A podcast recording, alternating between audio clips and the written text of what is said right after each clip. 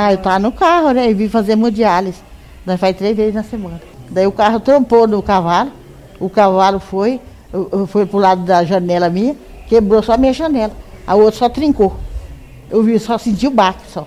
Quando eu vi o baque, eu estava cheia de, de vidro já, cortado em cima de mim. Ainda bem que não cortou eu, né? Aí eu tenho medo. Eu falei, eu, eu Deus me livre, essas viagens para lá para cá.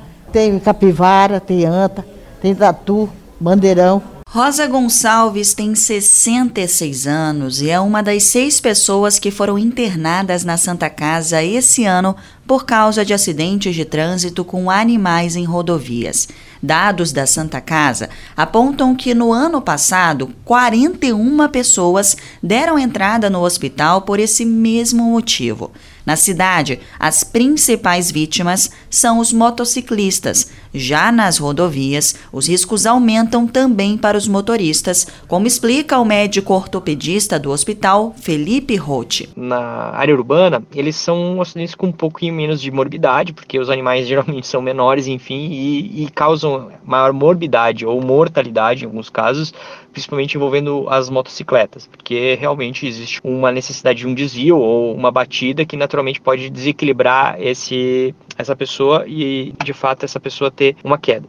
As fraturas mais comuns e problemas mais comuns são relacionados aos membros superiores, como fratura de dedos, punho, né, e deslocamentos, às vezes de ombro, cotovelo. Já na, na rodovia, exatamente por existir uma velocidade maior e os animais serem de maior porte, às vezes ter animais de, comuns em fazenda, como boi, cavalo, envolver esse tipo de animais, ou ou naturalmente animais de maior porte silvestre, como uma capivara. Esses acidentes têm às vezes uma, uma consequência mais grave com relação a aos acidentes de carro principalmente porque o animal pode capotar por cima do carro e entrar em contato com o motorista e fazer alguns ferimentos mais sérios. E nesse maio amarelo, período em que o Detran, Departamento Estadual de Trânsito de Mato Grosso do Sul, intensifica as ações para conscientização no trânsito, a Santa Casa também chama a atenção para esse tipo de acidente. Não é tão prevalente quanto alguns acidentes, mas eles, eles são extremamente comuns de visualizarmos no dia a dia. Então, temos, temos que sempre estar de olho e termos cuidado aí nas, na velocidade principalmente que a gente transita nas rodovias. A Rosa Gonçalves, que ouvimos no início da reportagem,